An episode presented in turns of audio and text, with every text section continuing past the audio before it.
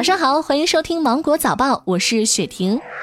明天就是十一假期了，不少小伙伴选择出游度假。这个假期除了台风强势抢镜之外，冷空气 BOSS 也放出了它的假期排班表。全国大部地区降温幅度在十度左右，其中从前期的新疆北部、内蒙古北部、甘肃西部等地区，到长江中下游以北大部地区以及华北、东北部分地区，都将迎来大降温。四川盆地东部和云贵高原部分地区还会有中到大雨、局地暴雨。预计随着这一波冷空气过境，该入秋的入秋，该入冬的入冬，秋冬的版图将进一步扩大，需要您提前留意了。天气关注完毕，我们来刷刷新闻。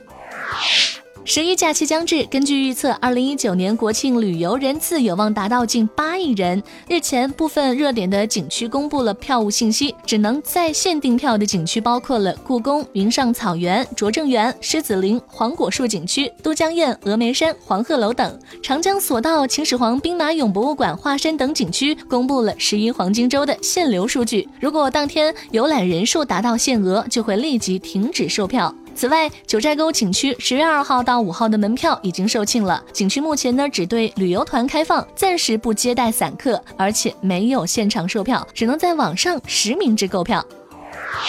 根据国家移民管理局的预测，二零一九年十一假期，全国口岸将迎来出入境客流的小高峰，日均出入境旅客将达到一百九十八万人次，同比增长百分之二点七。北京首都机场、上海浦东机场、广州白云机场、成都双流机场等大型空港口岸出入境客流增幅明显。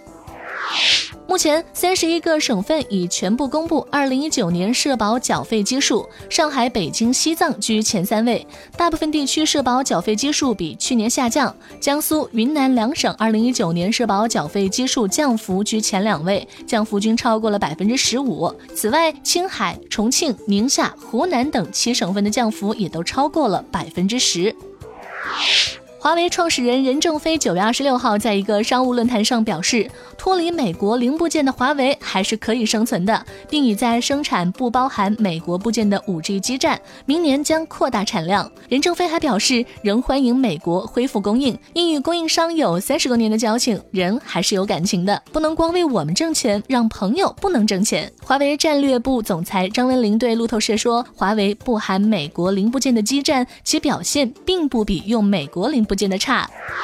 西班牙卡洛斯三世大学一项研究显示，平常不常烹饪、吃外卖多的女性，比喜欢自己煮饭的人，罹患乳腺癌的几率要高百分之三十九，患上侵袭性乳腺癌的可能性增加了二点七二倍。专家建议，希望人们不要因为生活节奏加快，就过多的选择吃加工快餐和即食食品。女排世界杯昨天进入到收官日，已经提前一轮实现卫冕的中国女排迎来了本届比赛的最后一个对手——阿根廷队。虽然已经夺冠，但此役中国女排还是沿用了全主力的首发阵容，最终三比零击败对手，以全胜战绩问鼎冠军。今天的新闻就到这里，我是精英九五电台的雪婷，祝你度过美好的一天，拜拜。